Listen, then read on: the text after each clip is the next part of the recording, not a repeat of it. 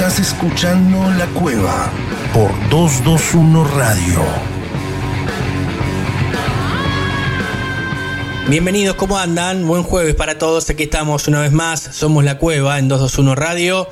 Como siempre, en el 103.1. En un rato vamos a tener la, la repetición, como siempre, como cada jueves en radioperio.com.ar, pero eso recién a partir de las 22. Nosotros estamos transitando el programa número 21 ya, increíble cómo se va el año.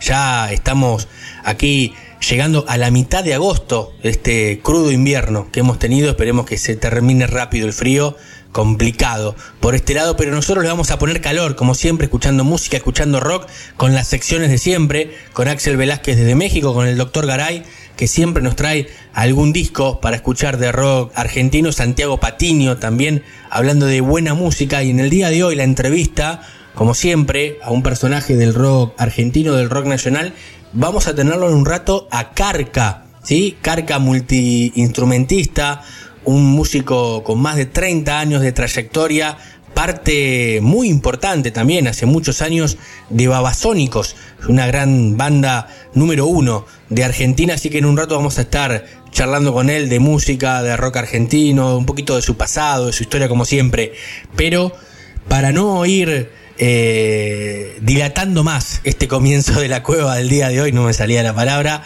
12 de agosto es el día de hoy, siempre decimos han pasado cosas en el mundo de la música. Las presento, te las contamos y ya arrancamos aquí en la cueva. ¿Querés saber qué pasó un día como hoy? Efemérides. Efemérides. En la cueva cultural. La cueva.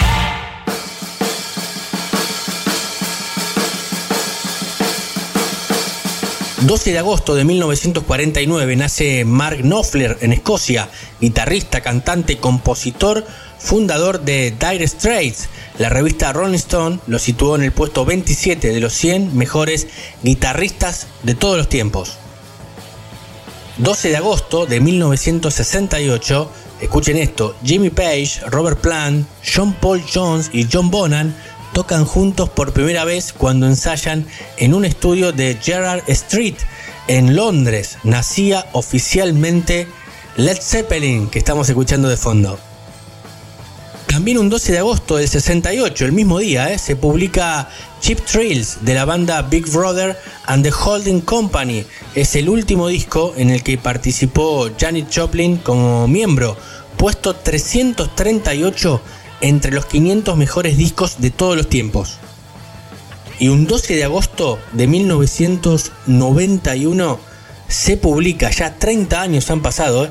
el álbum homónimo de Metallica, conocido también como el álbum negro, con canciones como Enter Sadman, Sad But True, The Unforgiven, Nothing Else Matters y muchísimos éxitos. Un discazo clave en el nuevo sonido del heavy metal mundial.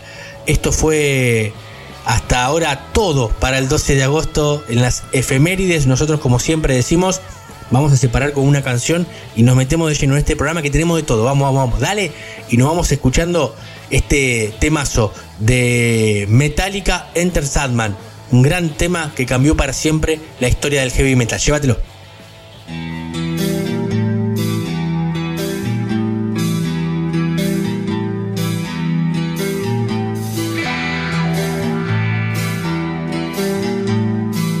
Estás escuchando La Cueva. Animate a entrar.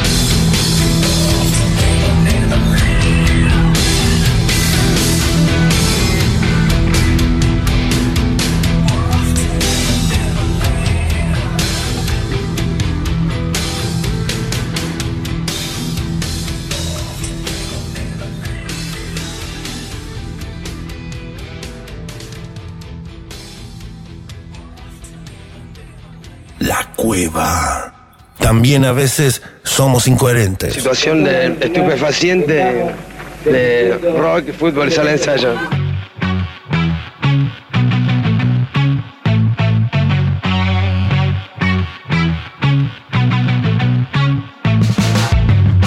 Comenzamos ahora sí, ¿eh? formalmente, como decimos siempre, la cueva, después de estas efemérides, de escuchar buena música. Quédense porque tenemos muchísimo, muchísimo para hablar del día de hoy. Siempre de rock, siempre de buena música. Y para hablar de rock y de buena música, en el comienzo nos vamos hacia México, donde está Axel Velázquez. Axel, ¿cómo estás? ¿Qué tal, Damián? ¿Cómo estás? Tu audiencia, mucho gusto a todos, saludos. Y pues vamos a hablar acá de música música, música como siempre, grandes discos, venimos de una seguidilla tremenda, que es muy difícil bajar el nivel porque venimos hablando hay que, de hay que mantenerlo siempre. De Guns N' Roses. Y bueno, igual ya acá hablamos del Día Mundial del Rock, hablamos de Bob Marley, hablamos de David Bowie. ¿sabes? Es una cosa maravillosa que el oyente del otro lado está esperando y dice, a ver, ¿qué disco nos va a traer o, sobre qué va a hablar Axel Velázquez eh, en este jueves, en el día de hoy?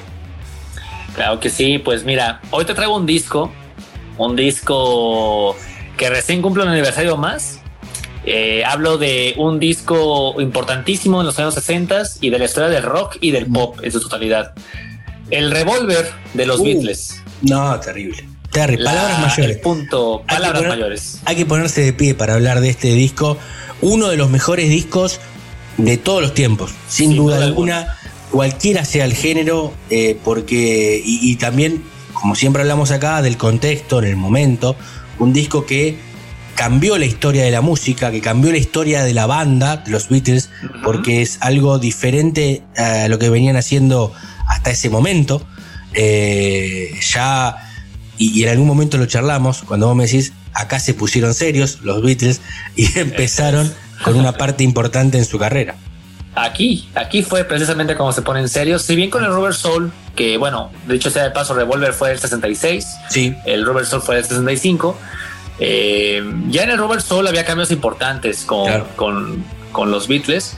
Eh, es cuando ya George Harrison agarra por primera vez un citar, eh, cuando John Lennon empieza a componer desde adentro, My Life, o sea, esto empieza a, notarse mucho desde Robert Soul, claro. los coros, los contrapuntos, cuestiones melódicas, rítmicas, pero estas no es hasta Revolver, claro. cuando ya el punto de madurez lo llevan a la estratosfera, o sea, ya a un punto de no retorno, porque me atrevo a decir que incluso y esto tal vez aquí haya, haya, bueno, son opiniones diversas, pero creo yo que es como el punto más alto de la banda. Ni siquiera el Sgt. Pepper, que el Sgt. Pepper es increíble, también es un muy gran disco.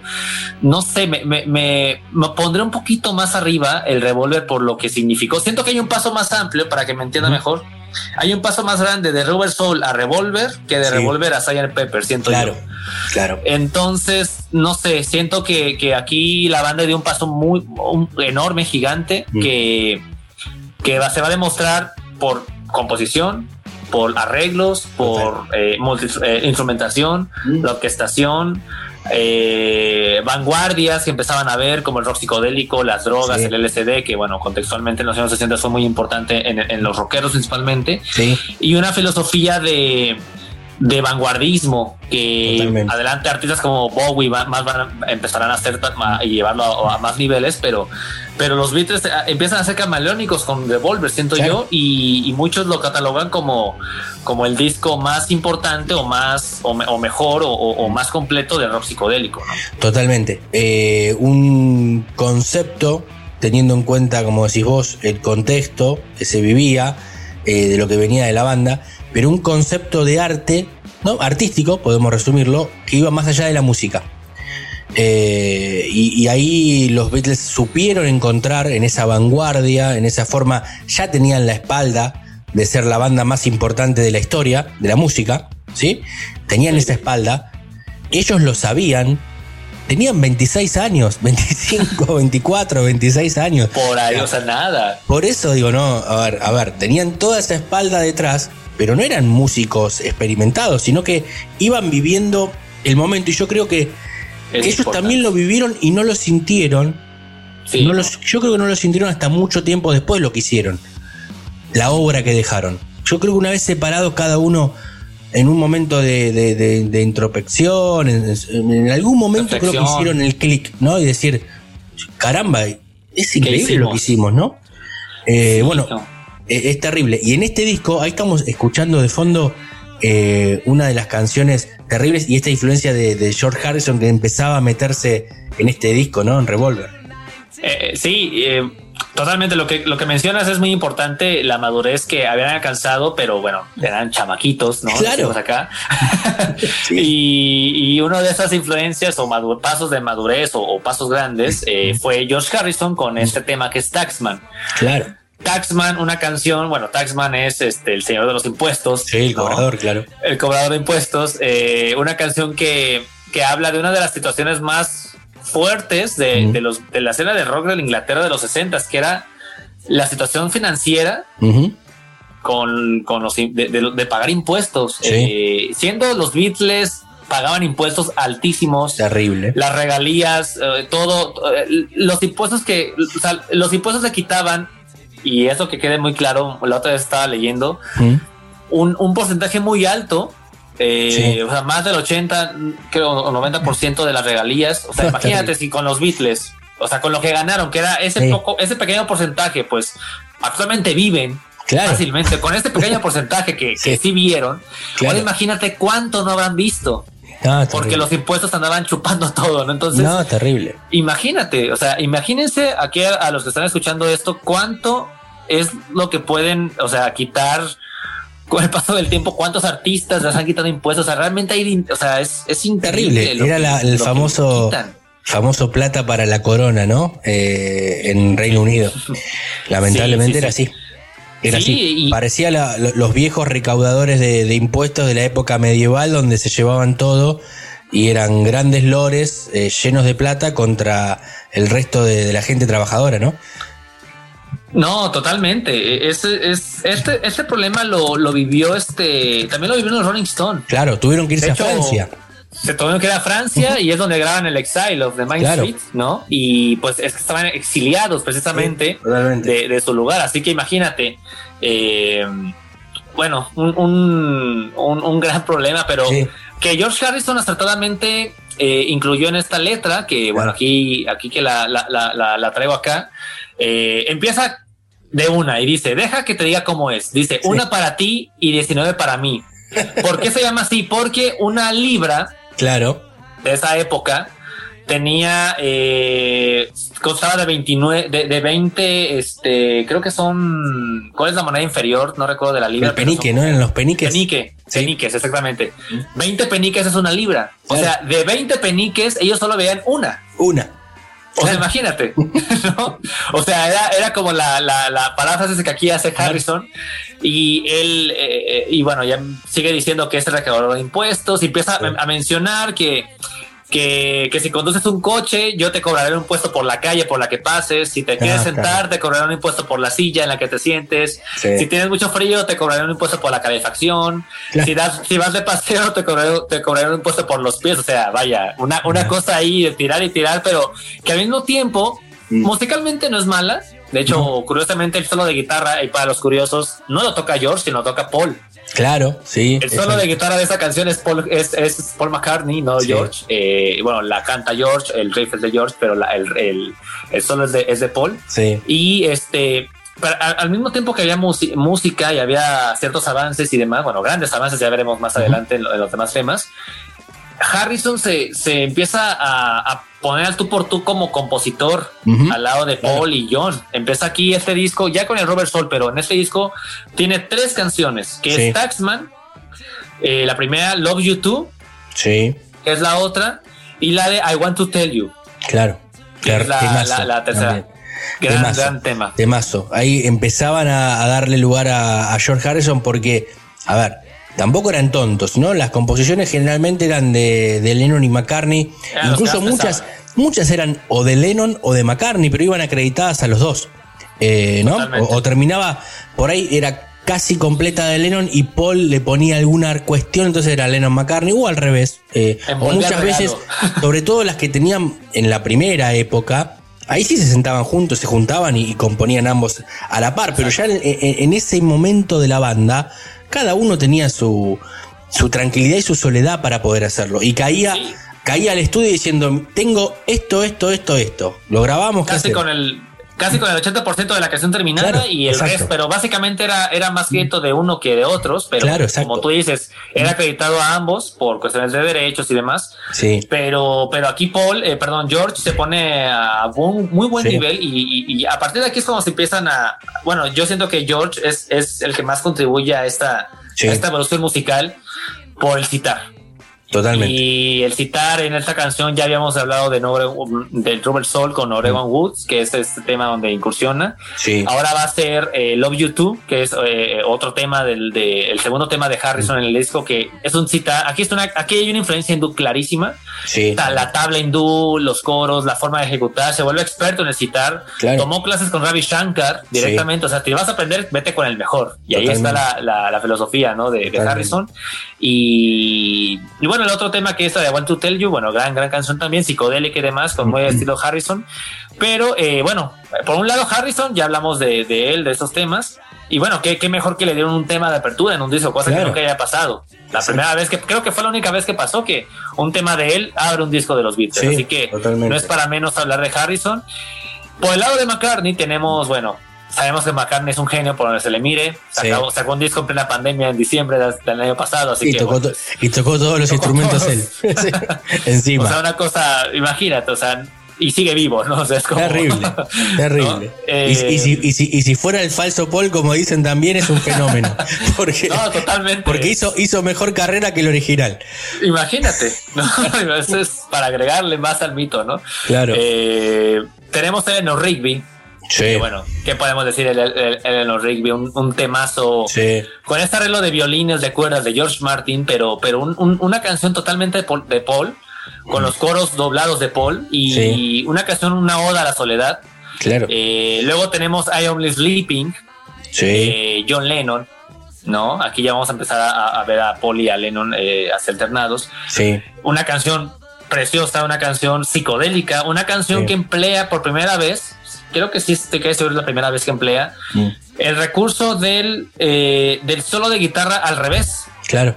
Sí, el, el- el solo que escuchamos de, de George Harrison ahí ejecutado es lo, ejecu- lo ejecuta George normal, Sí. como normalmente se, se hace un solo, pero Lennon de pronto se llevó la cinta a su casa, Claro. experimentó con la cinta, la puso al revés en, la- en donde se pone la cinta y, Sí. y escuchó nuevas cosas y corriendo el otro día emocionado fue a decirle a George Martin que quería hacer algo así. Entonces empezó a, a- a experimentar y aquí como punto y aparte de lo que mencionábamos de, de que se ponen serios y demás y hacen otras cosas, recordemos que dejan de hacer conciertos y se van al estudio. Claro, eran, era, era una banda, era una banda de estudio, ya no tocaban más. Y Creo que el último show lo hacen en el 66.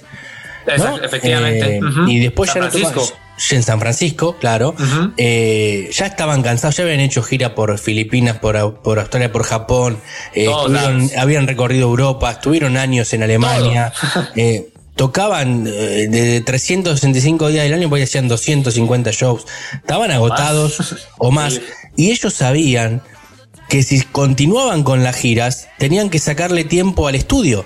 Y lo que le interesaba a ellos era hacer discos, buenos discos, y regrabar, y ahí están los arreglos. Y las canciones que uno las escucha, tal vez las grabaron 10, 15, 20, 30 veces, porque se, se habla de esa metodología Mm. que tenían, ¿no? En cada una de las canciones, que hasta que no quede perfecta como querían, la regrababan, iban de nuevo, toma uno, toma dos, toma 10, toma 20.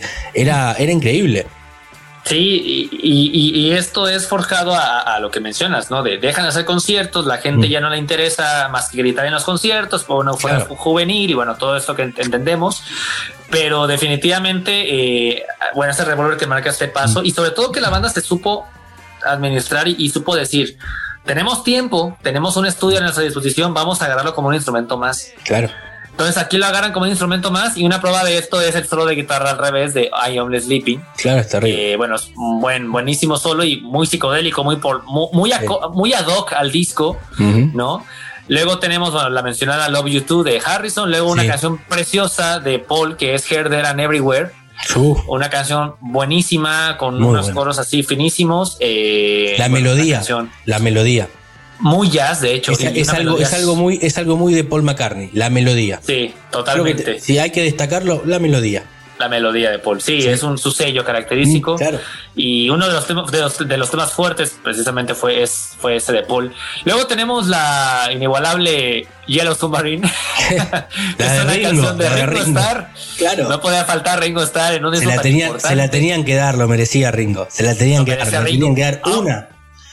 Pues sí, aunque hubiera preferido un tema mejor, porque Sí. creo que Ringo pudo haber puesto, eh, tenido mejores temas, pero Mm. bueno, es un tema que, vaya, empieza la carrera de Ringo Starr como compositor y también se le reconoce. Sí. Y un dato curioso de rápido es que casi se le muere aquí John Lennon, el ejecutado, porque para hacer la voz de, de hacer un efecto debajo del agua, él Sí, tenía la idea de meterse eh, con el micrófono. O sea, ¿quién se le ocurre? O sea, él por la emoción, pues él sugiere o tiene en la mente meterse abajo del agua y cantar de alguna manera con un aparato eléctrico. eh, Pues imagínate, o sea, en qué Sí, cabeza, pero qué- bueno que no se dio a luz verde esa propuesta porque no, la contaríamos. Acá No, la- no. luego se hizo un estudio de que la cantidad de voltaje que hubiera recibido por estar dentro del agua hubiera sido suficiente para haber muerto, ¿no? Claro, sí. Así terrible. que eh, una cosa bien, bien, bien, bien graciosa. Y aparte, bueno, hablando de, de estos experimentos sonoros que emplearan, eh, los efectos de agua que se escuchan del, de Sí. un submarino son de dos vasos con agua. Los vasos con agua. O sea, Es están así increíble. eh, en una cubeta así, Glup, este, vaciando. Es eso. claro. y Es esto es el efecto. O sea, hay que entender. La, aquí están las raíces del, del rock experimental. Por eso es tan importante este disco, por, por Maca antes y después en muchas cosas. Y bueno, ya para las, los siguientes temas, no, no menos importantes, son buenísimos. She Says, She Says, una de Lennon, gran, Sí. gran canción, con un cambio de compás muy bueno ahí. Good Day Sunshine de Paul McCartney. Una Sí. canción buenísima al piano, muy barroca también se me hace, que se me hace muy muy buena, cadenciosa. And You Can Sing, un inolvidable riff de Harrison, Sí. muy- un poquito hard rock, un poquito tiene como esa, ese poder. Sí, Otra de Paul, que es For No One, claro. bellísimo tema, una baladita con un solo de corno francés, un corno francés en una canción Mira, de rock, Qué increíble. una banda de rock. Bueno, ahí estaban, co- como esta experimentación, ¿no? Cómo iban logrando, no solamente eh, Totalmente. Harrison con el citar, instrumentos que uno nunca hubiera pensado, imaginado eh, en la historia del rock, ¿no? En, la- en- en el Aquí contexto del rock, del rock clásico, ¿no? Estamos hablando de, guitarra, bajo, batería, algún teclado, algún viento. Pero, pero meter esos instrumentos era increíble. Y además, el sonido distintivo, la diferencia.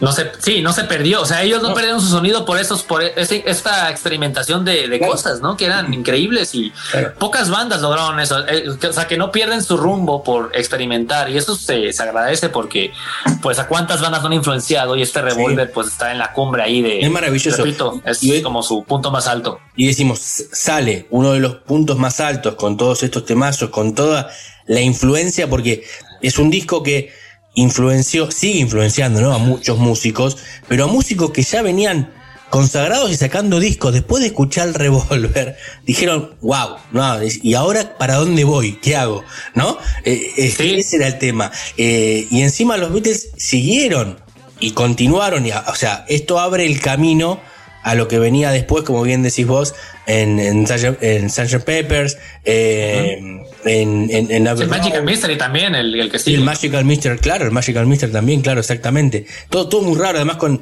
con tapas muy características, ¿no? Eh, de, de- de los discos, estos artes, bueno, eh, Revolver en blanco y negro con, con, eh, con Sí. dibujos, ¿no? Dibujos por todos lados. Una portada que, bueno, de hecho, ese paso también hay que, eh, bueno, muy psicodélica, Mm. muy acorde por Claro. la música y la época, pero hecha por, diseñada y hecha el- eh, por las manos de Klaus Burman. Claro. Que Klaus Burman fue El alemán. eh, el alemán, eh, eh, una, era quien fue el pareja de Astrid Kircher, Claro. que fueron las primeras dos personas que se conocieron en Hamburgo, los primeros amigos reales. O sea, ahí está la importancia de los contactos que tienes que hacer siempre, porque imagínate, esto fue en el 60 y seis años después recurren a Burman para hacer la, la tapa de, de- de este enorme disco, ¿no? Así que Claro. Totalmente, un, un- un disco, bueno, yo recomiendo totalmente que, lo, que le den una oportunidad, que no, la, que no lo conoce lo suficiente, que Mm. conozca a Taxman y una canción más, bueno. Yo siempre digo, cuando tú escribes una canción, y no un disco. Es como leerte una página de un libro o un Sí. capítulo de un libro. Te falta. Creo algo. que es importante. Te falta todo, básicamente, Claro, todo el claro. resto, ¿no? Claro, es falta como. el es- contexto, falta la todo. canción es la, es la presentación, ¿ah? es como leer el, Exacto. le- el resumen o el argumento ¿no? de un libro, de una historia. Eh, tenés que leerlo completa para, para entender por qué. sentirlo, ¿no? También. Sentirlo, intentar ponerte, sentirlo, ver qué te transmite, ¿no? Intentar ponerte del lado del autor, hablando de un libro, ¿no? Eh, o seguir la historia. En este caso era toda la historia que, que traían detrás, este cambio y lo que vino después, que fue algo maravilloso para el mundo de la música. 55 años de este discazo que nos traes en el día de hoy. Y Axel, bueno, para cerrar, me, mencionaste los temas, nos tenemos que ir, imagino yo, con uno de los mejores del álbum. El mejor, yo creo, yo creo, eh, sin, sin fanatismos, yo creo que es eh, por cuestiones sonoras, revolucionarias, letra, concepto, todo lo que creo que creo que el revólver lo puedes definir con esa canción fácilmente. Yo creo que yo creo que tiene ese poder esta canción mm. que es de John Lennon y se llama Tomorrow Never Knows. Claro. O, dicho, o en español el mañana nunca sabe. Eh, y un poquito con que, refleja el título, siento yo, eh, leer otra vez con una historiadora y, que hablaba de los Beatles y demás. Como los temas de la época y el furor de la época, de vivir todo el momento rápido, con, con, con excesos, no importa, era como había una, una, prisa por vivirlo todo por la cuestión de la Guerra Fría, la guerra de Vietnam, que te la podían soltar. Bueno, la bomba atómica era como, bueno, pues vive, vive el, hoy, el mañana, mañana nunca sabes qué va a pasar, ¿no? Exactamente. Entonces, esta, y, y, y, y sonoramente se van a dar cuenta aquí, los que escuchan, pues. Eh, los efectos psicodélicos, las cintas al revés, eh, una, una, locura, una batería de Ringo Starr sí. inigualable en todo el catálogo, una canción donde predomina mucho Ringo Starr y una voz de Lennon así como en el Himalaya, así enorme, enorme, así como, no sé, una cosa majestuosa para escucharse así total y, una gran canción para cerrar el, disco y bueno, para aquí cerrar también la reseña de hoy que bueno, espero que, que hayan disfrutado y, acá estaremos siempre hablando de, buenas cosas, creo que sí. Bueno, imposible con, con la descripción que hiciste, imposible no, no quedarse a escuchar este tema. Del otro lado, nosotros nos vamos escuchando los beats agradeciéndote nosotros no sabemos qué es lo que va a pasar mañana, sí sabemos que el próximo jueves vas a estar aquí hablando como siempre de rock and roll y, de algún disco. Veremos qué es lo que nos traes para la próxima semana. Axel, como siempre, agradecerte. Buen fin de semana y hasta el próximo jueves. Sale, Damián. Gracias. Nos vemos.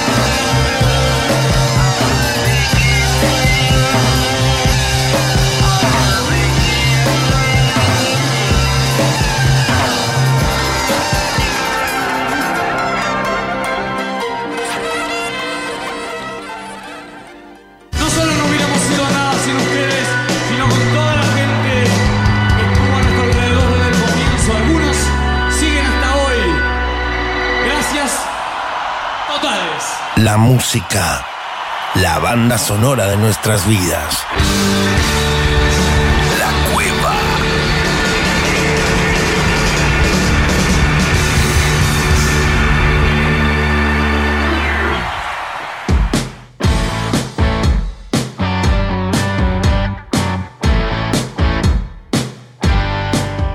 Seguimos, eh, bloque 2. Ahora sí, venimos de escuchar con Axel el disco Back in Black, hablar de este clásico, primer disco de Brian Johnson como vocalista de ACDC después de la desaparición física de Bon Scott. Pero nos venimos para este lado, como siempre decimos. La semana pasada hicimos un gran homenaje, hizo un gran homenaje el doctor Garay a Palo Pandolfo, como también lo habíamos hecho lamentablemente a Willy Crook. La verdad que no nos gusta hacer homenajes, nos gusta hablar de discos y por eso lo tenemos del otro lado, como decimos, al doctor Fernando Garay. Fer, ¿cómo estás? Perfecto, Puma, perfecto y con muchas ganas de compartir música y alegría, dicha, dicha en movimiento. ¿Por qué? Porque trajimos el primer disco de los Twist, La Dicha en Movimiento. Después de una semana, como dijiste bien, que habíamos estado haciendo Mm. homenajes a Willy, a Palo, bueno, un poco de alegría. Y Claro qué mejor que, eh, que para ello que traer a colación el disco debut de los Twist, Pipo Chipolati, La Dicha en Movimiento. Vamos a estar repasando toda la historia y la gestación y los temas y qué fue ese disco tan importante en lo que fue la primavera democrática, allá por 1983. Claro que sí, bueno, La Dicha en Movimiento, discazo de los Twists, uno de los grandes discos de los 80, ¿no? Eh, de, de esta banda que empezaba y que terminó siendo una banda prácticamente de culto del rock argentino, de la mano de, de Pipo Chipolati, de la locura de Pipo Chipolati. La, la genial locura con Mm. humor y con ironía Sí. este, de- del gran Pipo Chipolati. Bueno, Pipo se conoce con Melingo Mm. allá por el año 82. Eh, Melingo siempre...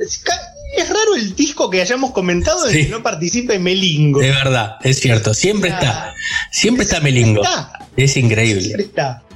Así que bueno, se conocen ahí y como todo en estas a- empiezan las anécdotas, ¿no? Dice que estaba Melingo comiéndose una pizza de parado ahí en San Telmo Sí. y que entró Pipo que lo venían persiguiendo para, para pegarle una tribu medio de punks y que Pipo agarró la guitarra y empezó a cantar. Pensé que se trataba de cieguitos. Los punks entraron, se comieron una pizza, se tomaron una birra y se divirtieron muchísimo con el tema y no le pegaron.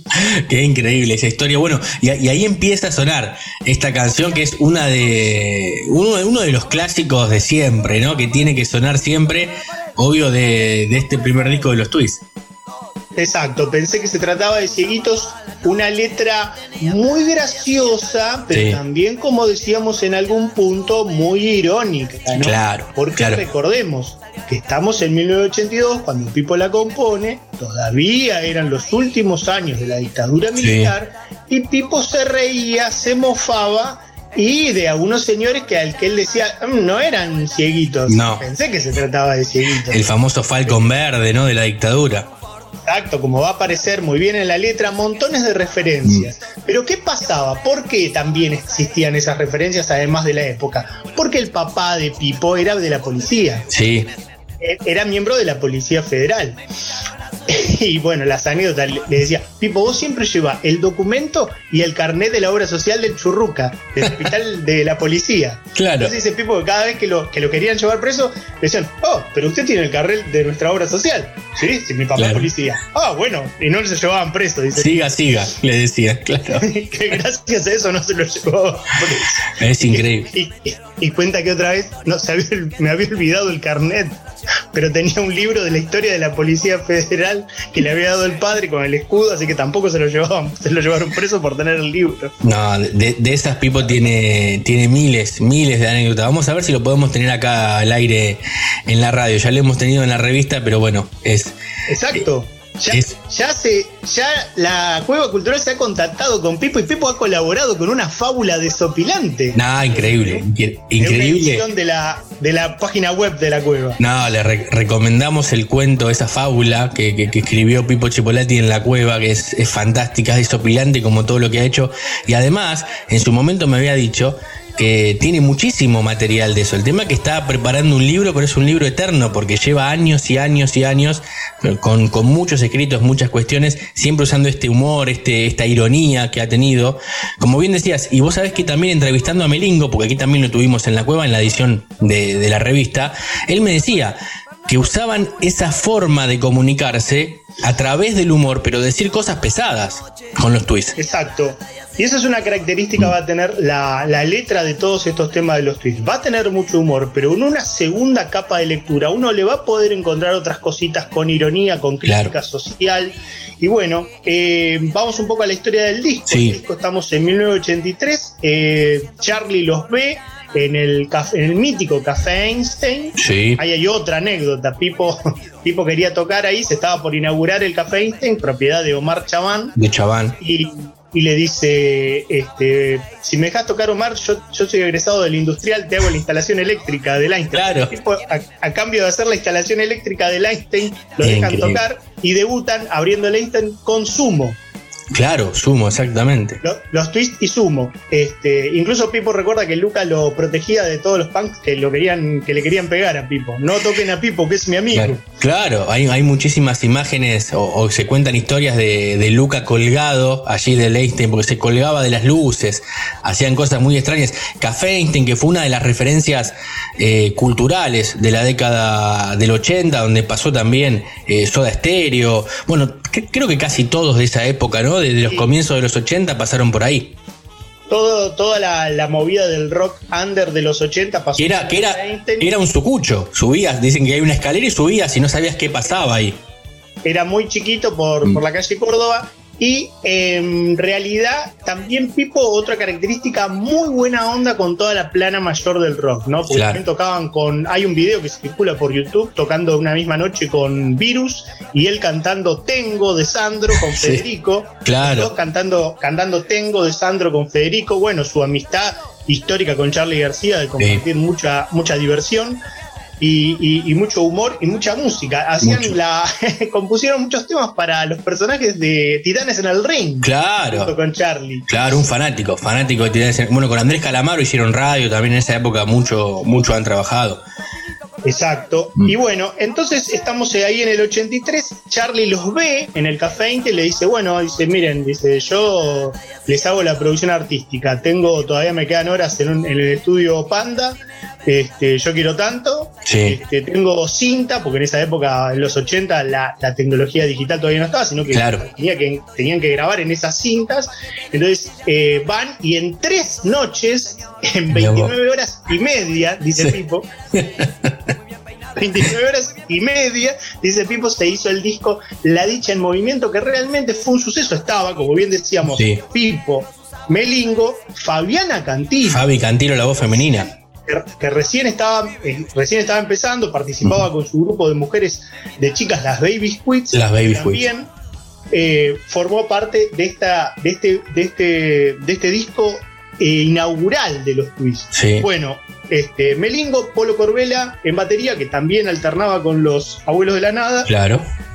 Y van a participar poniendo algunos tecladitos Charlie y Andrés, como bien decías vos, Andrés sí. Calamaro también. Así que hay un, un, un elenco multi. No, es, ter es, terrible, claro, porque uno, uno dice los twists, ¿no? A, a, veces, vos sabés que es una banda, creo que, que, no está valorada como debe ser dentro del rock argentino, porque... sí. ¿Eh? Yo la valoro. No, vos sí, no, claro, yo digo, hablo, hablo en general, ¿no? Es como que no los, no, los, no los han tomado muy en serio, pero vos me decís, los nombres que participan con la producción de Charlie, y está Melingo, está Andrés, está Fabi Cantilo, es una cosa fantástica. Porque porque, porque justamente, como siempre se lo asoció con ese costado del humor, sí. siempre se lo, se, lo, se lo subestimó. Pero repasemos un poco. El disco está plagado de hits. Pensé que se trataba de Cieguito, sí. eh, Cleopatra, la reina del Cleopatra, claro. Este, bueno, varios hits. El disco vende 120 mil discos, uno de los discos más vendidos del rock nacional de ese año. Sí. 1983. Las personas que participan, una cosa, fue, hizo dieron, dieron, en el clavo con el momento que se estaba viviendo. Claro. Porque era la reapertura democrática. En octubre sí. es electo Alfonsín, en diciembre asume, de ese mismo 1983. El disco, ¿qué, qué día sale editado? El 17 de octubre. Claro. Lo editan como un guiño, como Sí. un guiño político, fecha de la simbología del, del peronismo, lo editan Sí. el 17 de octubre. Claro. Incluso en la letra aparecen muchas referencias a, a la, a frases históricas del peronismo. No, incluso eh, eh, el latiguillo era los tweets Gardel y Perón. Gardel y Perón como algo, Claro. como, ya se- como para imponerlo con un Sí. eslogan de clásico. Es Claro. era un clásico. Era un de la clásico. Cultura popular argentina. Claro, sí, sí.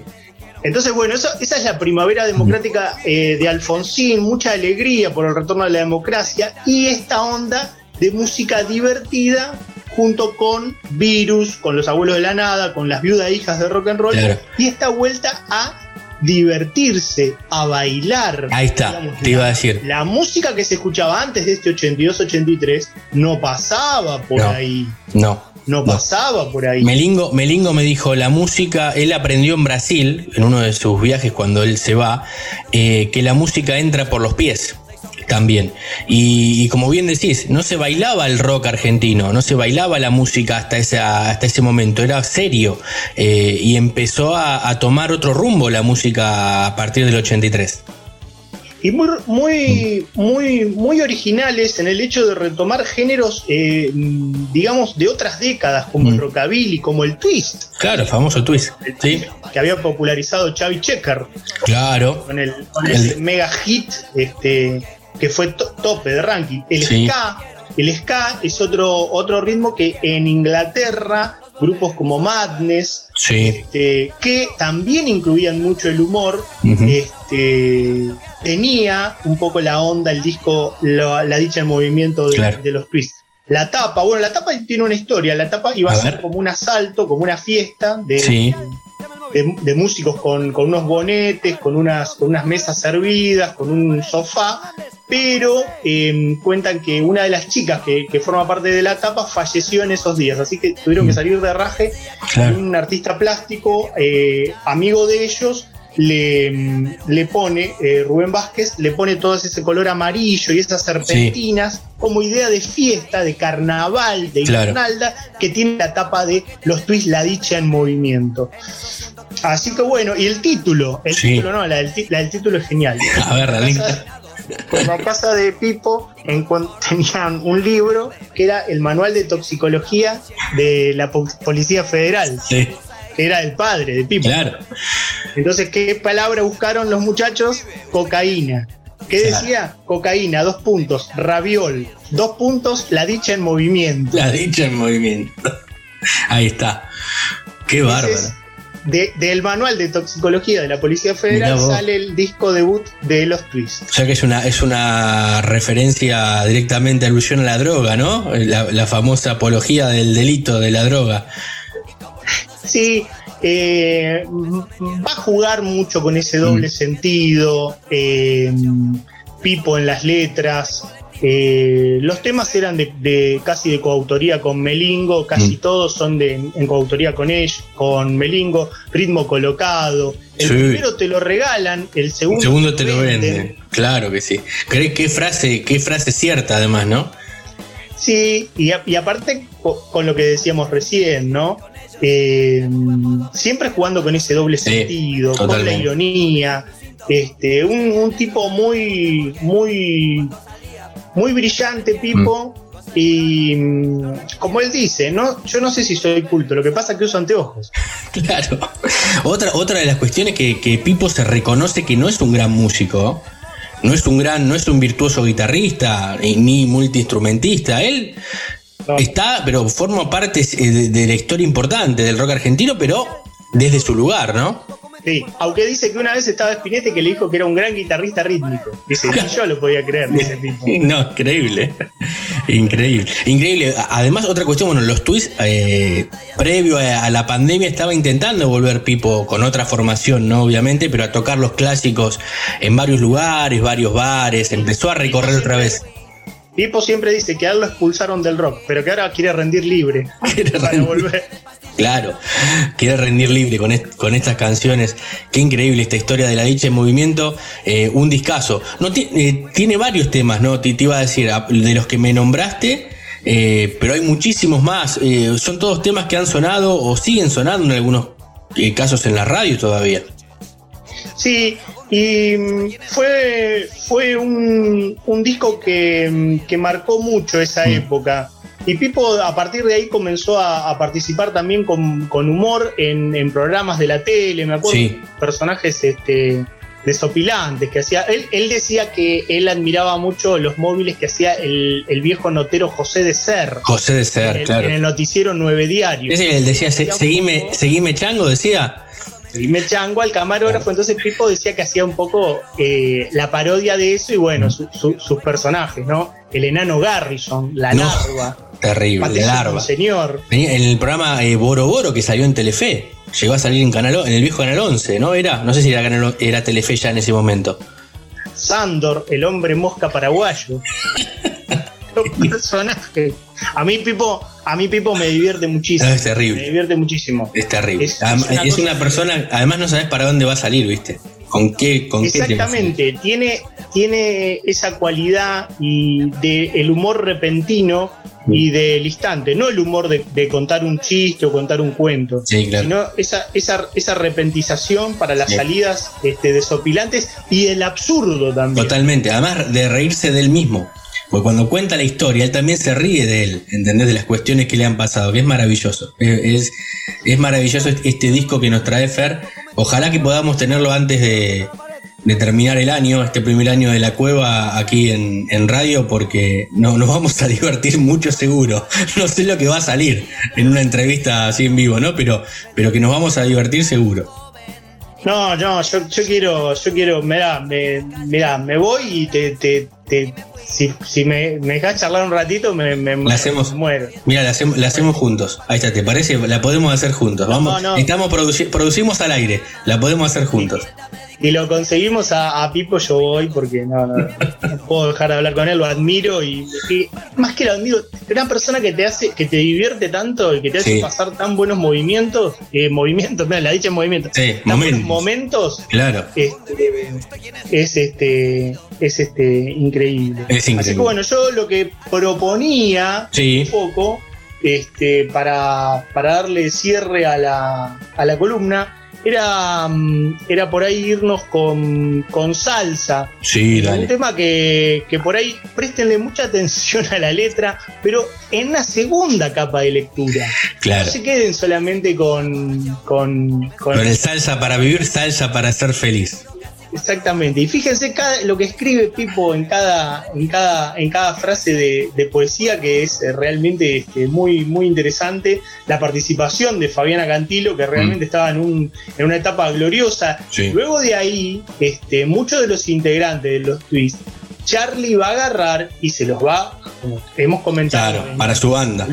en otras columnas, Mm. para formar parte Claro. de su banda. Sí, ¿Entendés? claro.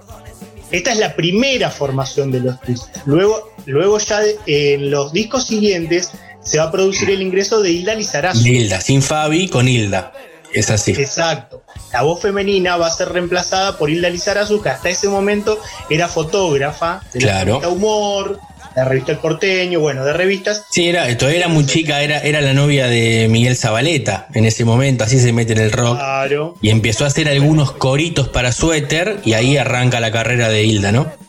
Claro. Este.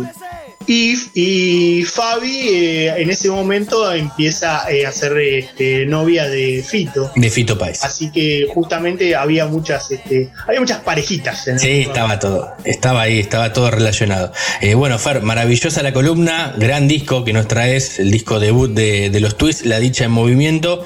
Qué mejor recomendación, nos vamos escuchando salsa.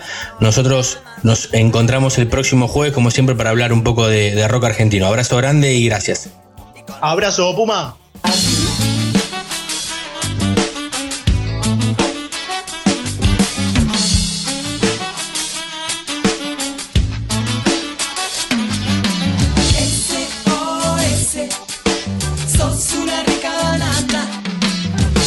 SOS, sos una rica banana.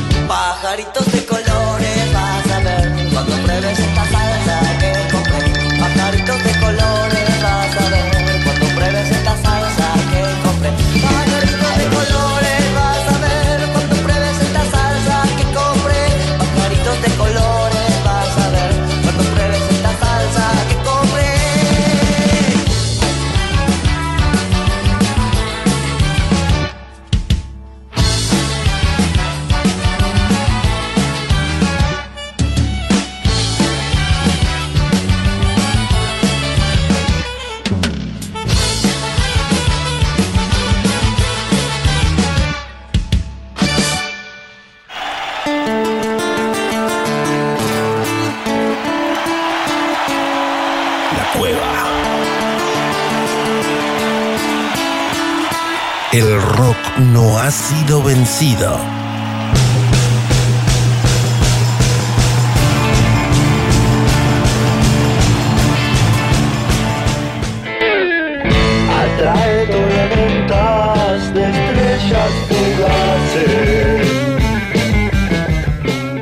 Nuevo bloque aquí en 221 Radio, en la cueva, como siempre decimos nosotros, el bloque de las entrevistas en que nos gusta hablar con los músicos, escuchamos música, hablamos de música, intentamos, pero cuando charlamos con, con artistas del otro lado nos ponemos muy orgullosos. Nos recibe gratamente Carca. Carca, ¿cómo estás? ¿Todo bien? Hola, ¿cómo estás, querido? ¿Bien? Saludo a todos ahí a, a- a tu audiencia. Bueno, gracias, gracias por, por recibirnos. Sé que está con muchas cosas en este año y pico complicado, ¿no? Difícil. Siempre cuando arrancamos a, a hablar con los músicos eh, es difícil salir del contexto, más allá que ahora está todo un poco mejor, ¿no? Pero fue jodida la cosa y, y sigue un poco todavía para el mundo del arte. Mirá, sigue, sigue, y lo que tiene de terrible es que capaz que para mm, acomodarse como, como tangible y concreto dentro de una realidad en la que se pueda practicar los espectáculos parecido a como era antes, esta apertura mínima de ahora tampoco lo representa. Te, te- te podría decir que para mí es lo mismo que, o sea, me alegro por todos los que están dentro de, de las posibilidades, obvio, ¿no? Y más vale que me parece, como, como vos bien dijiste, mucho mejor que el año pasado. Pero así todo, por ejemplo, yo tengo, te puedo pintar un poco mi presente, digo, tanto como Babasónicos, que es un grupo número uno, Claro. que, que bueno, que vamos a tener que esperar muchísimo tiempo para, para que que esa cantidad de gente se pueda juntar sin peligro, ¿viste? Total, sí, sí, más allá que sea al aire libre, con protocolos, no va a ser lo mismo a, lo que era antes, previo a todo esto. Eh, ojalá que sí, ¿viste? Pero bueno, yo le- lo, lo lo veo muy, muy lejano. Claro. Y en lo personal te pregunto, porque todos tal vez hemos pasado algo similar, ¿no? Principio la, la preocupación, los miedos, después la esperanza con el tema de la vacuna. Es como que vamos pasando por, por esos estadios hasta, hasta también el famoso hincharnos los huevos, ¿no? Con lo que está pasando, hablando mal y pronto, pero es, es no, así. no, no, to- totalmente. No creo que haya tampoco una expresión que, que, que pinte tanto, ¿viste? esa, esa a la que nos ha sometido, esa tristeza, esa, Sí. esa, esa desazón, esa desilusión. Mira, eh, que- que- que me gustaría resumirlo en algo que practiqué durante todo este tiempo, que es hacerme el boludo. está bien. Claro, y Sí. porque no queda otra, no queda otra. Eh, Imagínate si estuviésemos, si, si- si nos pusiésemos a, a- a realmente eh, intercambiarnos sentimientos fatalistas Claro. que hemos, Sí, que, sí. viste, que hemos experimentado eh, ante el ignorar, no, no poder vislumbrar algo que a la vez intentar torcer o acelerar te hace sentir un estúpido, porque Sí. no se puede luchar contra ese monstruo, No, ¿viste? claro, claro. Eh, no, hay, no hay chance, es, invisi- es invisible, como dice, no, no hay chance, o sea. Es, es invisible y aparte eh, yo siempre lo vi como una guerra, ¿viste? Claro. Como que bueno, como siempre tuve, eh, no, no- no te puedo decir predilección, pero sí Sí. eh, eh, cierto interés o curiosidad de Sí. poder saber cómo fue eh, ponerle la debacle eh, para la gente de- del holocausto judío. Di- distintos ¿no? momentos en, Claro, los que, la- en, los, en los que se puso todo mal Claro. y había uno con, unos con mucho poder, la esclavitud con los negros en Sí. África, empezaba, comenzaba con Portugal, Inglaterra, y, y de niño reparé en eso como, wow, esto puede pasar. En la vida, que es hermosa, también hay seres humanos que son un bajón, Total. eh, algunos. Entonces, eh, eh, viste, siempre me dije, como ojo al piojo, que Sí, ¿Viste? Y, y- y- y siempre está ahí la anécdota que conoces de alguien, sí. de aquel pobre, de aquel pobrecito que, que, qué sé yo, que por 25 gramos de marihuana terminó en Batán, y todo ese tipo de cosas que, que me hicieron estar muy, muy, muy atento a, a intentar obtener una visión de la realidad que me toca. Y, y- y por eso fui uno de los que no tuvo sorpresa a la hora de, de lo largo que, y de lo extenso que se ha hecho esto. Mm. Eh, para mí iban a ser dos años desde el primer momento, Claro. porque era muy, viste, yo no, la voy con la esperanza, viste, la esperanza es un bajón, porque vos no estás actuando sobre algo y es esperar que, que alguien te lo dé. Eh, la esperanza es para, lo- para la religión, supongo, que, Sí, sí. que se espera que, que- que Dios te ayude y qué sé yo, que en realidad es uno el que se tiene que ayudar y tiene que ayudar al otro también. Cierto. Y ahí está Dios, en todo caso, en, Claro. en uno y en, en uno mismo y en el otro. Sí, en, la- en las acciones que uno hace, ¿no? Porque a- e- Exactamente. esta pandemia Sí. también mostró las miserias de, de muchos, ¿no? como todas las situaciones límites, despertando las miserias, las peores miserias de las personas. Pero bueno, hablando de, de- de- sacando toda esta cuestión. y- y las cosas, perdón, y, y- Sí. y no, digo, también para no ser tan, tan, tan oscuro. Tan digo, fatalista, eh, claro. Claro, despierta también lo mejor de cada uno, ¿no? Y, hemos visto cosas hermosas también. Y siempre, siempre hay un- una gran cantidad de gente generosa Sí. dispuesta a ayudar, a ayudar al que lo necesita también. No están en los, en, la- en los gobiernos, capaz, pero, Claro. o, en o en- o en la política, o muy visibles, pero, pero, pero están. Más allá de toda esta cuestión que nos estás contando cómo la viviste, eh, laburaste bastante, porque, porque no dejaste de, de- de estar con la música, más allá que no podías salir a tocar, que no podías hacerlo de babasónicos, ni tampoco tu proyecto eh, solista, que en realidad hace muchísimos años venís en, en la música, pero incluso ahora el, el 13 de agosto se viene una nueva canción que se llama Mi Amigo del Bosque. Tuve la suerte de haber dado en el clavo con un sentimiento que me vino apenas apenas empezó esto, ya me estaba haciendo, no difícil, pero bueno, yo soy un, un- un músico, eh, si bien tengo muchos amigos y esto y que lo otro, y, y también soy bastante querido, de- de- debo, debo aceptarlo, y, y quizás más popular que mi propia música, más, más reconocido que mi propia música eh, a nivel imagen, qué sé yo. Me, me vino como eh, la, la idea de, de intentar terminar un disco antes de la pandemia. Y mis discos, como no tienen presupuesto, como, como, como básicamente nadie lo- los cobra, y, y bueno, es, es, eh, eh, siempre se, se- se depende de las ganas y del envión y el, y el espacio-tiempo y de ahora hombre de algún amoroso que, que- que- que- que siempre son que siempre son los mismos, pero que a veces se hace, se dilata bastante. completar un- Entonces, bueno, eh, eh, lo, lo- lo- lo intenté concretar antes de la pandemia, me agarró la pandemia, tuve este sentimiento que te, que te voy a, a- compartir, que es que, bueno, no, no, eh, eh, era, era muy, eh, no, no me era grato terminar un disco, entregarlo, que saliese en estas circunstancias, que no lo pudiese presentar tocar, en claro. vivo, ¿viste? Entonces, y, y, que, y que incluso sin ninguna parafernalia de promoción, de un aparato de promoción, eh, un disco es tan efímero hoy en día como una exhalación. Total. Eh, por más que te mandes el disco de tu vida, ¿eh? Sí, sí, sí. ¿Viste? eh, Igual viste, viste que la música tiene esto de que las canciones después siempre quedan y tal vez eh, hay canciones que se reescuchan de otra manera 10 años después o, o esta cuestión del concepto de disco que se fue perdiendo con el tema de las redes o parece que volvimos a los 60 con el tema de los singles, ¿no? Porque se van lanzando canciones ahora. En realidad soy partícipe de eh,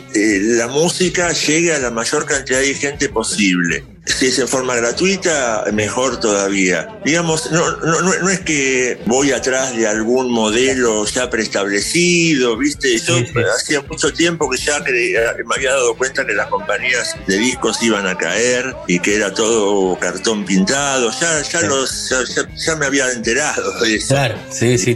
Y, eh, y- y- y- y por ende ahora estoy muy, muy, contento de tener esa, esa independencia, ¿no? También de, Sí, la, sí, famosa li- libertad del artista que es esencial. A veces te exigen cosas que uno después termina no queriendo, ¿no? Ha pasado en la historia de la música. Y, y- y- y me ha pasado también, viste, para, para nada, porque tampoco estamos hablando de un número uno, viste, pero siempre está aquel que quiere diezmar tu posibilidad de, de ser feliz, qué sé yo, eh, sea de una, una, una compañía de discos o de lo que sea. Pero, pero bueno, encontré una, una dinámica en esta forma de, de- de- aparición de, la- de las canciones que ni siquiera tienen un rigor bimensual o, o no. Aparecen, es el quinto adelanto de un álbum. Por ahora seguirá siendo así. Jugando con, con un tipo de, de intuición o confianza. Creo que, que- que bueno, que será un disco del año que viene, en donde vas a conocer la mitad del álbum Claro. y la otra mitad no. Está bueno, está bueno ese concepto. Es interesante, yo lo veo como fan, ¿no? Porque Claro. en definitiva yo soy más fan de la música que músico. Yo soy más, más, Más ¿viste? escucha, más oyente que, que músico, te sentís. Eh, sí, o sea, capaz que no escucho tanto o escucho eh, cuando, cuando puedo, Mm. estoy mucho más cerca de saber lo que, lo que el fan quiere de su artista, eh, al, al cual admira, porque bueno, yo soy un fan de muchos. Claro. Eh, entonces, eh, no me sería bodrio comprar un disco en el que ya conozco la mitad, pero la otra mitad no, No, o, o no comprarlo, o, correr a escucharlo en las plataformas. existe, existe todavía, habi- habitaría en, en esa, en esa acción todavía algún tipo de sorpresa, ¿no? Claro, eso es lo bueno, el elemento sorpresa. Y, y lo- lo- bueno, por lo que me decís, lo pensás obviamente, eh, aparte de que siempre van, ahora en las plataformas va a estar, pero como disco físico también. Sí, principalmente eh, lo, lo, lo vislumbro como un disco físico, que es lo que, que es lo que un viejo de 50 años como yo No, yo- básicamente le interesa, ¿viste? Yo tengo, yo tengo 41 pero con- y tengo gente más, más joven también, pero el tema somos old school, ¿viste? Nos gusta lo palpable, tenerlo en la mano, ¿no? Claro, viste, sobre todo por el conjunto de todo eso, ¿no? Eh, las artes, Todo. de las, las artes gráficas, de las láminas, de las tapas, la información. Yo no sé a veces dónde buscar eso que, que, que leía, que me la pasaba leyendo en los discos, hasta el último músico. Ahora porque entiendo que ya lo- los dúos pueden ser armados o las colaboraciones son todas armadas. Fíjate que hay un estable eh, fijo de, de- de- de nombres que no quiero dar. No, Pero sí, sí, sí, pero todo el tiempo siempre- sacan temas juntos, todo el tiempo. Se sí, o, o, o- o qué sé yo, viste, todo, todo, todo lo que se hace, que no sé quién lo mueve, Sí. eh, tocan siempre los mismos. Bueno, que van- antes era no. Claro, pero van en busca de, de otra cosa. No sé si tanto del arte, sino de- del bolsillo, ¿no? Sí, no y que tampoco, porque tampoco hay tanta guita ahí, es un amiguismo gubernamental de paso, hoy son unos, ayer fueron otros, yo como los odio a todos por igual, no, no, no, no, nu- nunca esperaría comer de una mano No, total. eh, de, de- de la política, salvo que tengo un amigo, qué sé yo, eh, que, que- que hace política desde un lugar en el del cual, eh, eh, de un lugar de una forma en la que casi no se hizo nunca. Sí, total. Eh, realmente una, una, una política de, de- Pericles, qué sé Claro. yo, no sé, ateniense. Pero bueno, viste, y eso, y eso se ha perdido. Sí.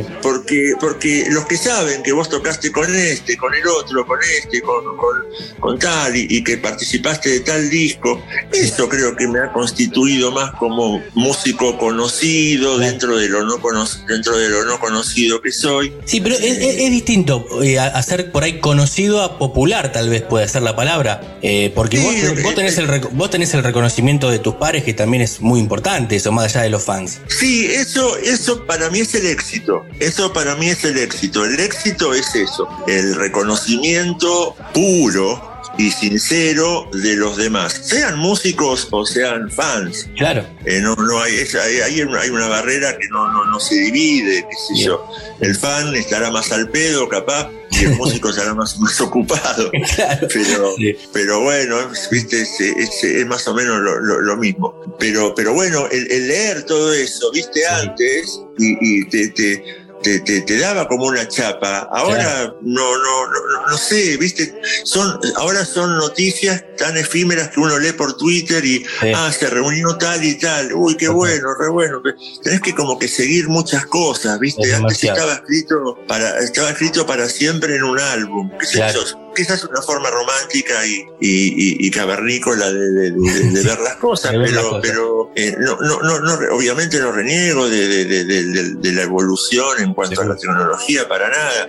Pero bueno, también he visto muchas cosas intentar acomodarse y, y no tener éxito. ¿Sos de mirar hacia atrás o vas siempre para adelante? Porque digo, ya tenés más de 30 años en la música, ¿no? ¿Puede ser? Si, si no me equivoco, me dan los números más o menos, sí, más de 30. No, y, se- y seguro, seguro, seguro. Mirá, yo en realidad Mm. a los 12 me, me regalaron, a los 9 me quise una guitarra, me, me regalaron una guitarra criolla. A los Tu, 12 tu abuela fue, ¿no? Creo que leí ahí. Claro, qué claro. Sí, siempre perdí alguna, mi vieja, mi abuela o, socie- o sociedad, ¿viste? Y, y a los 12 me compraron una, una guitarra eléctrica y ya a los 14 eh, girábamos, eh, por decirlo de alguna manera, girábamos eh, eh, por los colegios de, de- de la zona. Claro. Eh, ya batería, bajo, guitarra, sin voz, eh, hacíamos cualquier cosa, pero la hacíamos.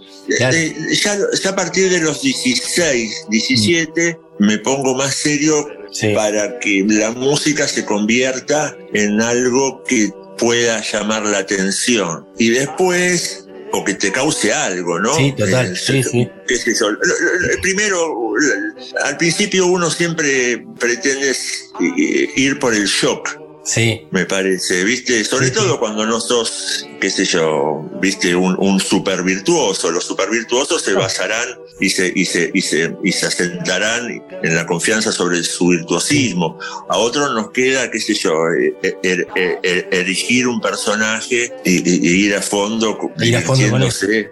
Sí, divirtiéndose, haciendo de la vida más linda a los demás. En mis, en mis primeros discos yo intentaba, qué sé yo, eh, arrear el ganado para el lado bueno. Y los 90 tuvieron toda esa cosa de reedición en CD, muy respetuosas, la mayoría.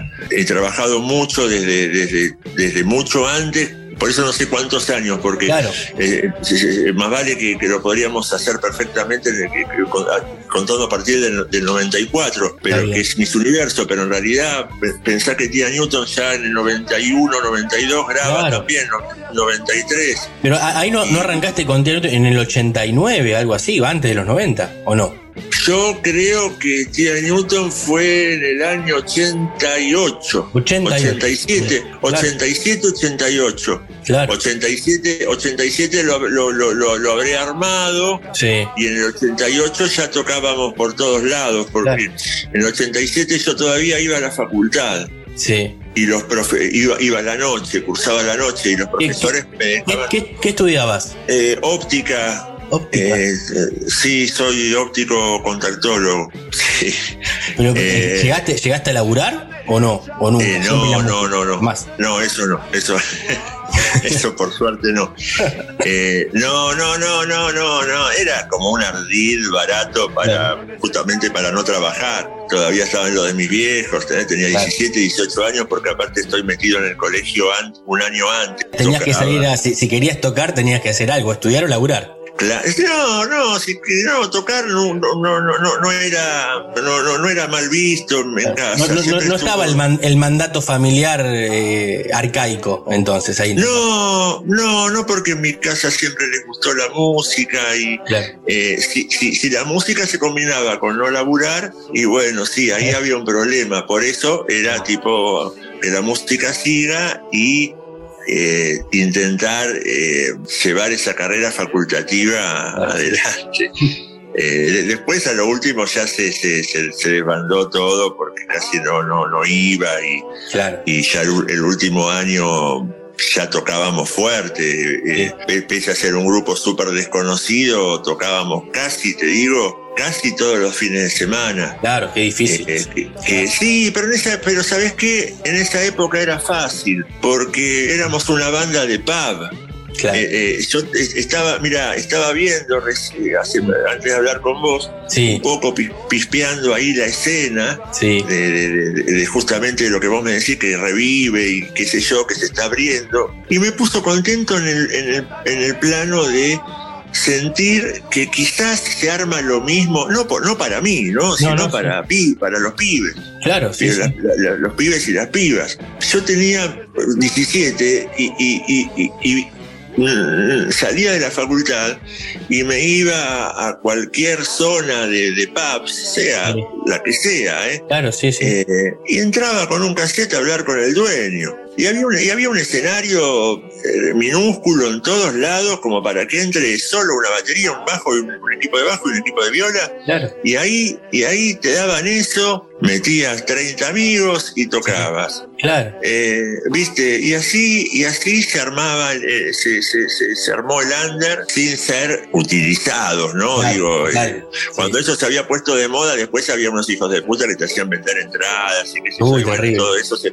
Claro, todo eso se fue a la mierda porque obviamente los músicos, aparte de, de- de- de- de todo lo que somos, eh, hay, hay muchos que tenemos cierta dignidad para con el asunto. Ese monstruo oscuro del underground se cayó. Sí. En los 90, con el menemismo, tenías la posibilidad de salir del under porque, bueno, podías grabar un disco, podías hacer un montón de cosas con ese uno a uno, hasta equiparte, Sí. tener tu propia independencia. Solo creo que sirvió para eso. Para mí estaría bueno que, que, que, que vuelva esa escena. Sí. Y eso para el músico, cuando entre comillas la pega o se hace un poco más conocido, también está bueno, ¿no? Ese recorrido, el romperse el culo en esos lugares. Bueno, sí, qué sé yo.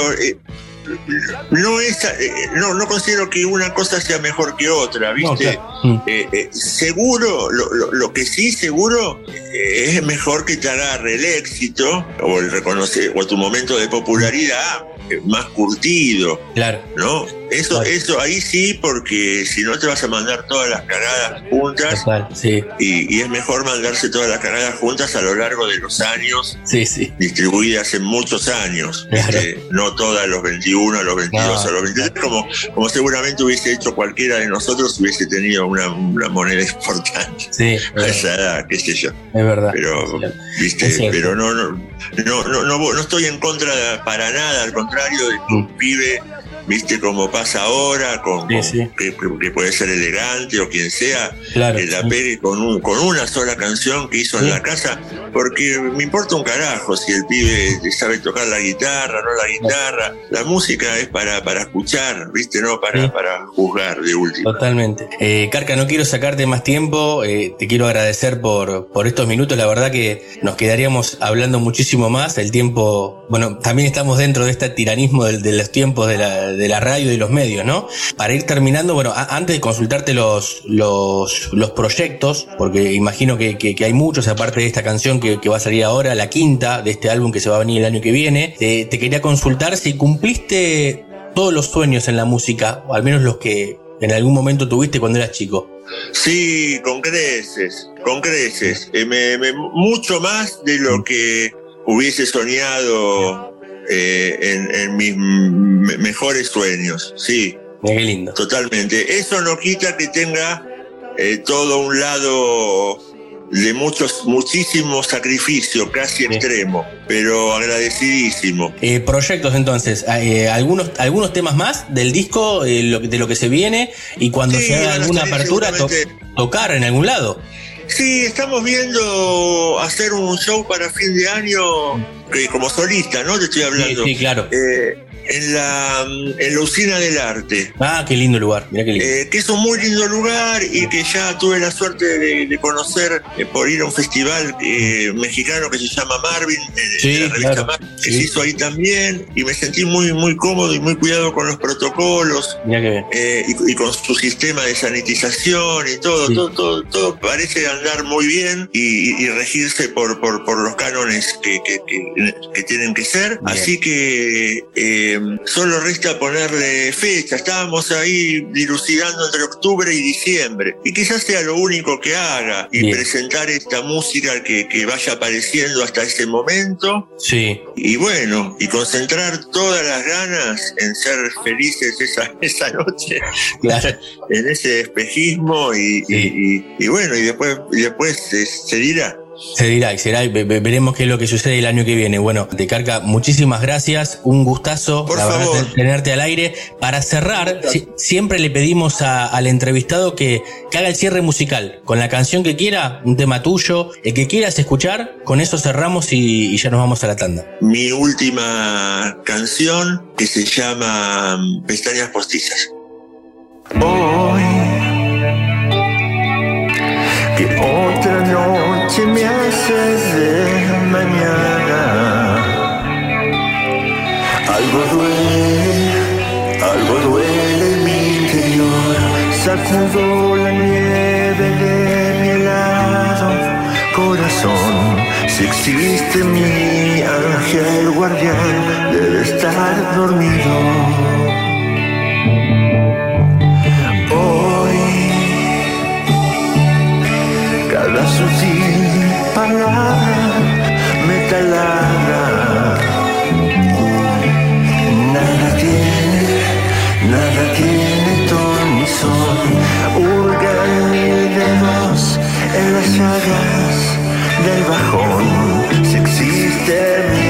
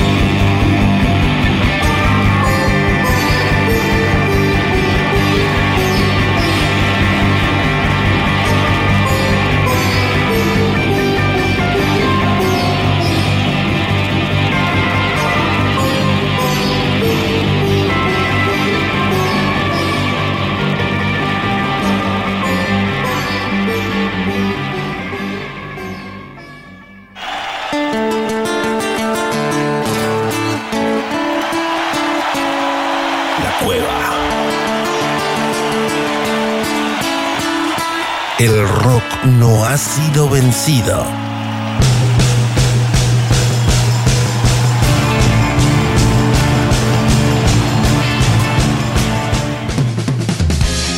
Veo las cosas como son. Bueno, ahora sí, ¿eh? última parte, último bloque aquí en la cueva, programa número 21 en esta semana en la que hemos hablado muchísimo de música, una semana que me parece que nos vamos a meter de lleno en esa cuestión porque el operador nos vuelve con el fondo de Gustavo Cerati en esta canción y seguramente del otro lado, sabiendo que en el día de ayer hubiera cumplido 62 años, Santiago Patino nos va a hablar de eso o de algo relacionado a Gustavo Cerati, eh, Cerati, así se dice. Santi, ¿cómo estás? Sí, hay que ver si es que yo soy Cerati y el otro es Santiago, ¿no? Casi nos confundimos ahí. Uy, no, no, guarda, guarda la confusión. No, no, vos sos Santiago Patiño, vos venís, vos sos mucho más joven que Gustavo, obviamente, pero... Joven, eh, no toco la guitarra como él tampoco. no, no tocas, nadie toca la guitarra como él. Muy pocos que han quedado acá en Argentina. Uno de los mejores guitarristas eh, argentinos, del rock argentino, Gustavo Cerati, sin dudas, sin dudas. Y además en el momento eh, que le toca el ACB y después el fallecimiento, estaba en un nivel tremendo. Pero esto dicho además por otros colegas, ¿no? Sí, sin duda, de rock argentino, de rock latinoamericano y un compositor de primera. Y justamente hablando de sus composiciones, vamos a, a ver, develar para muchos, porque hay, unos cuantos eh, oyentes, por supuesto, esta noche de, la radio y de la cueva que, que desconocen de esta data, ¿no? De que Cerati fue sincera, sinceramente y sin dudas, como han dicho muchos, eh, un señor ladrón, podríamos decir. Ahora, hay que ver, porque es pesado, es pesado tener ese término, ya que hemos hablado muchísimo del tema de plagios, del tema de covers, del tema de justamente sampleos, que es lo que vamos a, a- a tocar en, en la noche en la noche de hoy. Bueno, en el caso de Gustavo Cerati, sinceramente era un dios del sampleo, era, era alguien que eh, abusaba en el buen sentido de la, de la, de la técnica ¿no? y del sampleo, pero componiendo siempre con muchísima calidad y generando un tema nuevo y hasta dándole un signo y una, una marca propia en la que uno dice, bueno, esto a fin de cuentas no es tan igual al, al tema original.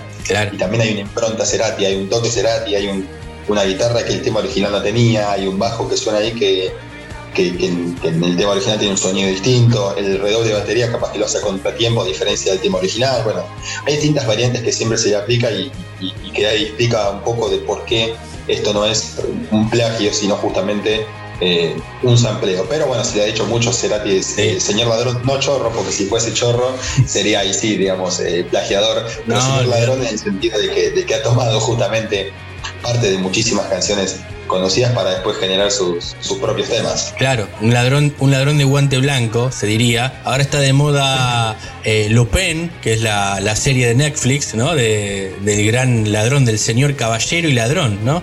Eh, algo así, para mencionar a, Gustavo Cerati y sus amplios.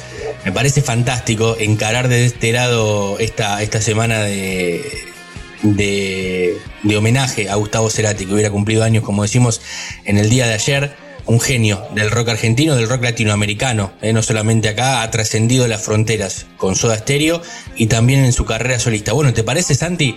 A ver, vamos a escuchar a ver algunos de estos sampleos y, charlamos cada tema, a ver qué es lo que le agregó Cerati, qué arreglo y de dónde lo sacó, ¿te parece?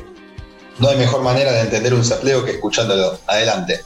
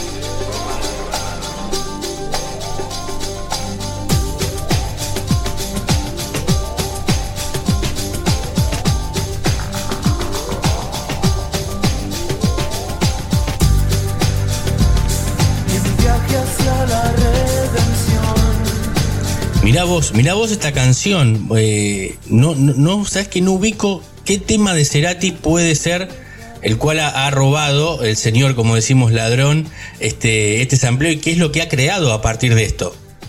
Bueno, estamos hablando de Pulsar, por supuesto, año 1993, Amor Amarillo, que se grabó en nada más y nada menos que Santiago de Chile. Bueno, yo creo que, que quien conozca muchísimo la música, Puma, no sé si me estás mintiendo o, o realmente no. te estás dando cuenta, pero, pero ese, ese sonido tipo sintetizador electrónico, está bien. Uno tiene que pensar. Muy década del 80.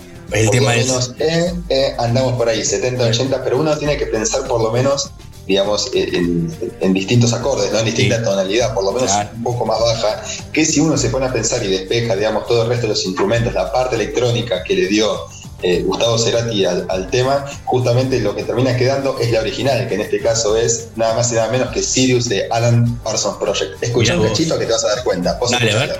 Vamos.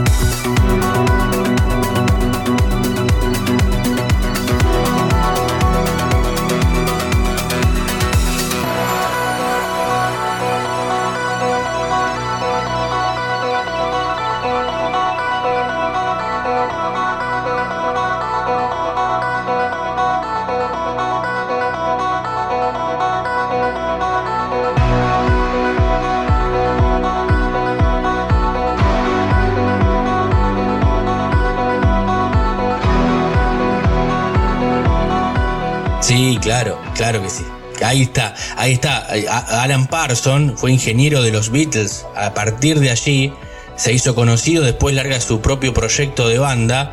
Y este es uno de los clásicos que ha dejado en, en su historia, en la historia de la música. Mirá vos, claro, ahí, ahí está la vuelta que le encuentra Gustavo Cerati para esta canción.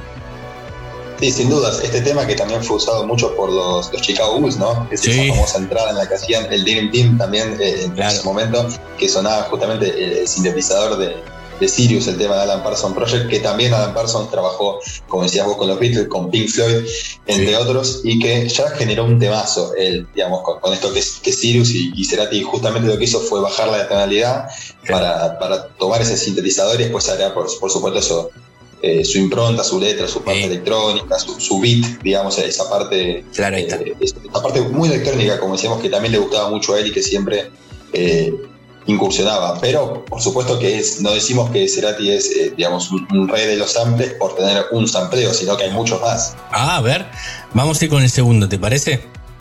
Segundo, escuchamos directamente, no hace Dale. falta ni presentarlo. Vamos con esto, dale.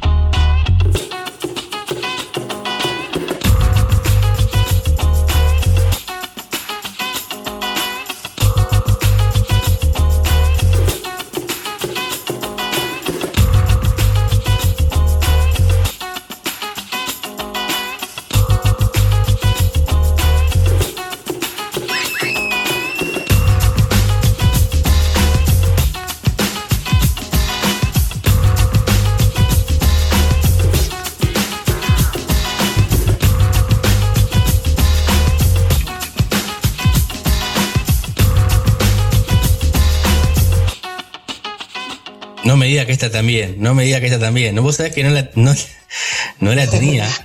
Digo, uno, es, es un tema original de Gustavo.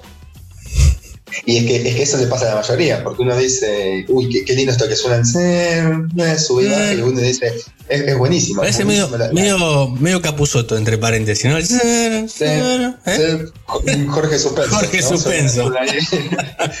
podría ser, podría ser tranquilamente. Bueno, eh, digamos, en este caso también uno dice qué buen tema, qué buena producción que hizo eh, Cerati en este sentido, qué composición, pero sí, aunque no lo creas, es justamente nada más y nada menos que un sample, que claro, que uno escucha original y es prácticamente igual esa parte, como decimos siempre, Cerati puso su impronta y en el resto del tema tiene sus diferencias, pero así sonaba el original del año 1973, nada más y nada menos que el tema Mama de Electric Light Orchestra. Vamos a ver.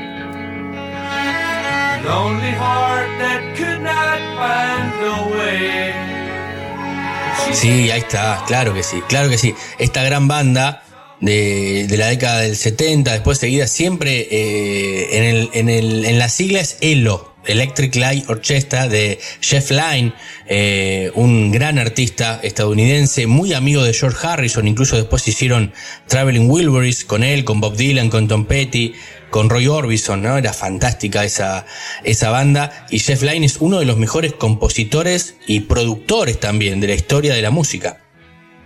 Sí, sin duda, sin duda alguna, y que ha tenido éxitos como el último tren al, por supuesto, Living Thing, eh, Evil Woman, entre, entre tantos otros, y, un grupo de que Cerati, no solo Cerati, sino de Police también, eh, de Police, perdón, Soda Stereo era fanático y de Police justamente que lo acabo de, de nombrar, son esos grupos en, en los que, digamos, eh, tanto Cerati como la banda eran muy fanáticos, de los cuales se inspiraron mucho, tomaron mucho, eh, mismo el hecho de samplear, bueno, a ver, si hablamos de, de sampleos, no, no tenemos que referirnos este, solo a, a Cerati. Por ejemplo, uno se pone a pensar, a ver, no, no es igual, eh, es un poco lo que decíamos recién de, digamos, de proyectar hacia adelante mediante una banda, de, de- Sí. de inspirarse. Es el caso, por ejemplo, del año 78, digamos, de, de Police cuando hizo Roxanne, y después uno tiene que escuchar eh, también en ese mismo año eh, un misil en Implacar de, de su estéreo, que repetimos, no es igual, en este caso no sería un sampleo específico, pero se, se nota la influencia en ese estilo Claro, es que esa, esa es la, esa es la palabra, también inconsciente. Viste que a veces ha habido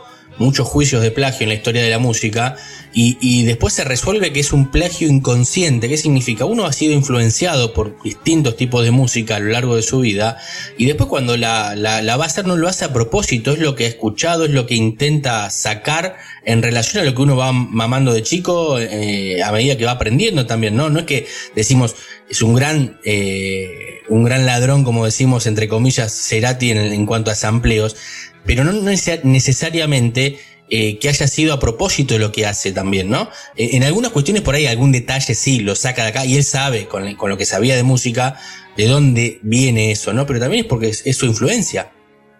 Sí, sin duda, Cerati, vos podés pensar que si uno ve la, la, la bios que hizo Nacho de, de, de Cerati, Sí, fantástica. eh, perfectamente siempre cuenta eh, la madre, pues, por, por supuesto, de, de Gustavo, que, que el padre cada vez que viajaba le, le traía vinilos que, que justamente Gustavo Cerati pedía. Entonces, él, él ya, como decís vos, amaba desde muy chiquito mucha música. Mismo es el caso de escuchar, por ejemplo, eh, año, del año 79, eh, The Beds Too Big Wi- Without You de Police, y después pasar a escuchar eh, Cuando pasa el temblor, que re- o sea, digamos, reiteramos de vuelta, esto no es tampoco un sampleo, pero es- esto que hablamos muchas veces, de que se nota la, la- la- la influencia, ni hablar de Zoom, que ahí sí es, es un, un Sí. sampleo, eh, tema conocidísimo de, de, Soda Stereo, que el original es New York Group, originalmente por el, el grupo Hello y que después hizo, hizo eh, Ace Frehley, el guitarrista de Kiss. Sí, exactamente, exactamente. Uno de los guitarristas de Kiss, para que la gente del otro lado recuerde el famoso video en el planetario. Ese tema es Zoom de, de Soda Stereo.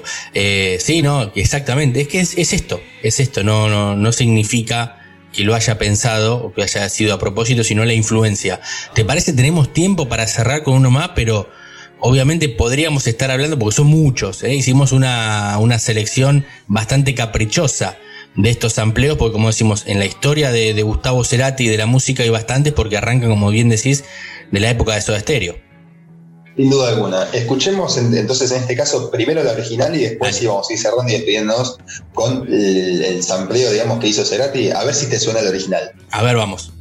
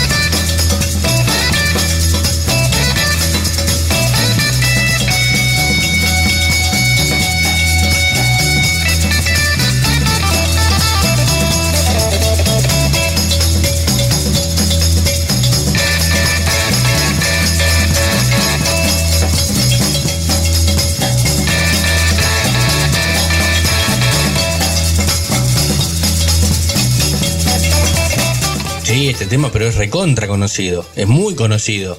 Es muy conocido. Pero ¿cuál.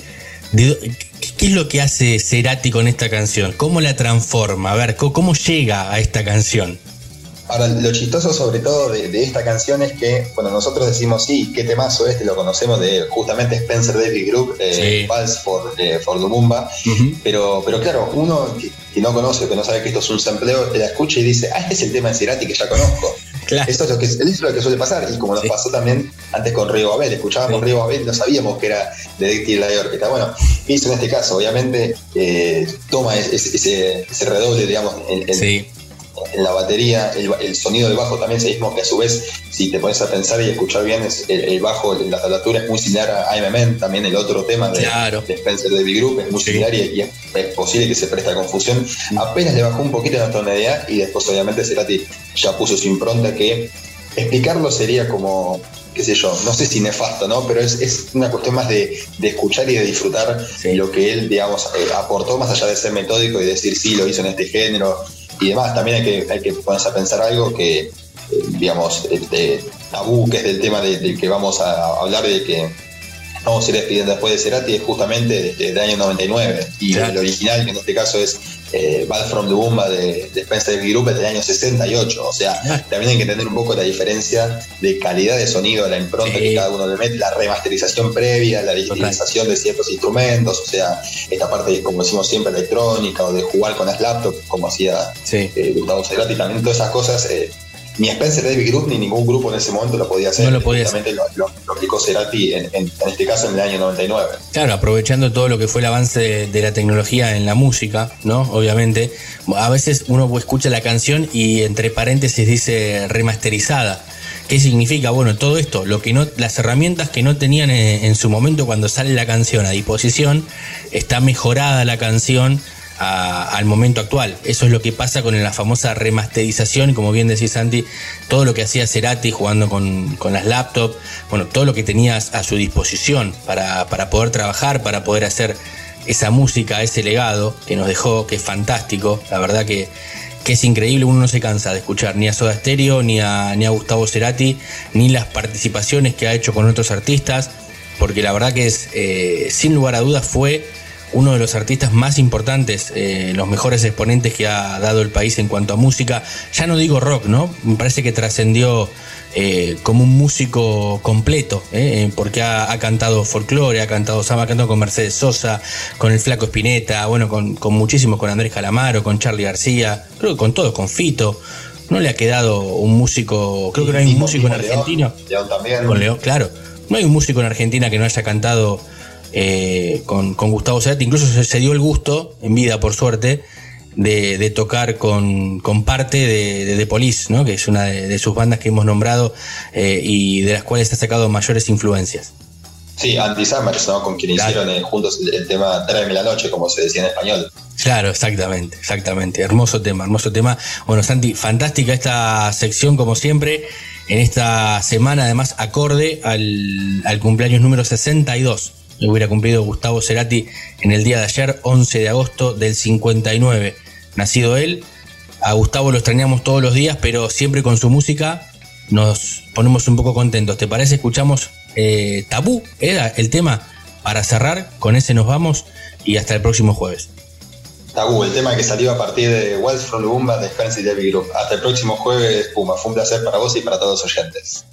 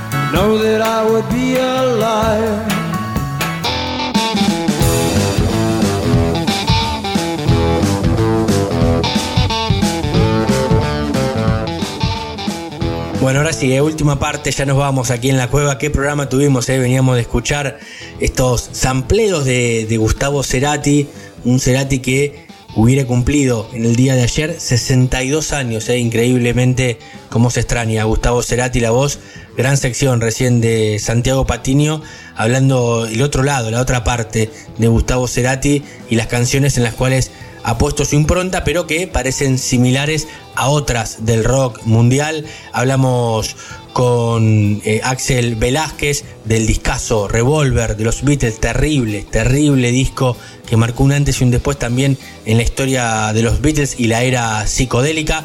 Y el doctor Garay que nos ha traído el gran disco debut de los Twists de la mano de Pipo Chipolati, además de la entrevista con Carca, ¿eh?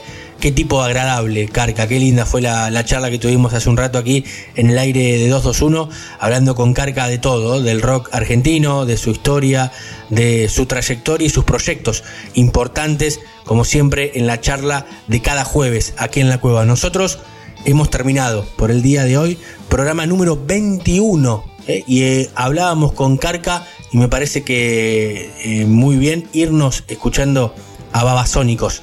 El tema El Loco, nosotros no estamos locos, o por lo menos no lo aparentamos. Estamos, pero nadie lo sabe. No digan nada.